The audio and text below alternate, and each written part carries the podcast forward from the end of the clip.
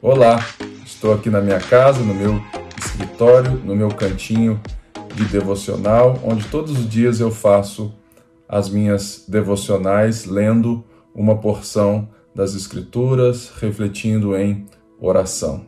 E agora, diante dessa onda roxa que nós estamos vivendo, nos próximos dias nós iremos compartilhar na segunda, na quarta e na sexta um pouquinho daquilo que temos ouvido, pensado e refletido nas nossas devocionais. É da nossa casa para a sua casa, espero que você seja abençoado. Um dos textos que eu li hoje foi Provérbios 2, e os versos 3 a 4 me chamaram atenção ao dizer: clame por inteligência e peça entendimento. Busque-os como a prata, procure-os como tesouros escondidos. E antes nós ouvimos, né, no verso 1, meu filho, preste atenção às minhas palavras e guarde meus mandamentos como tesouro, dê ouvidos à sabedoria e concentre o coração no entendimento. Algo que me chama a atenção é que nós somos muito diligentes, diligentes quando estamos falando de trabalho, de buscar ganhar dinheiro, reconhecimento, ganhar a vida. Isso é muito nobre, isso faz parte da nossa vida, faz parte da forma como fomos criados por Deus, a sua imagem e semelhança, inteligentes, criativos.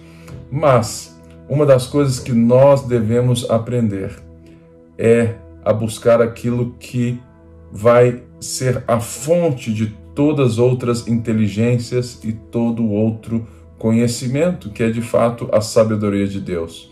E o livro de Provérbios é justamente esses dizeres sapiensais, né, que vão nortear as nossas escolhas diárias todos os dias para que as nossas escolhas possam refletir o nosso relacionamento com Deus e refletir Deus na sociedade.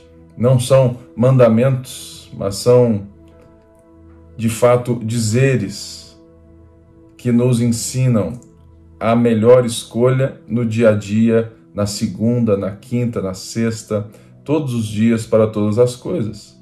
E eu fico atento a isso quando escuto, já logo no capítulo 2, ele fala assim: olha, busque como a prata, procure como os tesouros escondidos. E logo me lembrei de Mateus 13, quando Jesus conta uma história de alguém que encontrou um tesouro no campo. Logo ele escondeu esse tesouro, correu, vendeu tudo que tinha para comprar aquele tesouro é também um dizer sapiensal. Porque no final do Provérbios 2, ele diz algo muito interessante que diz assim: portanto, siga os bons passos e permaneça nos caminhos dos justos, pois os retos viverão na terra e os íntegros nela permanecerão.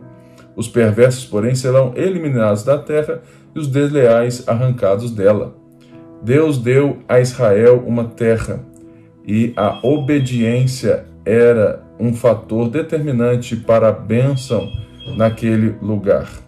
Assim também Jesus, ele vem para restaurar a nossa relação com Deus, restaurar toda a criação.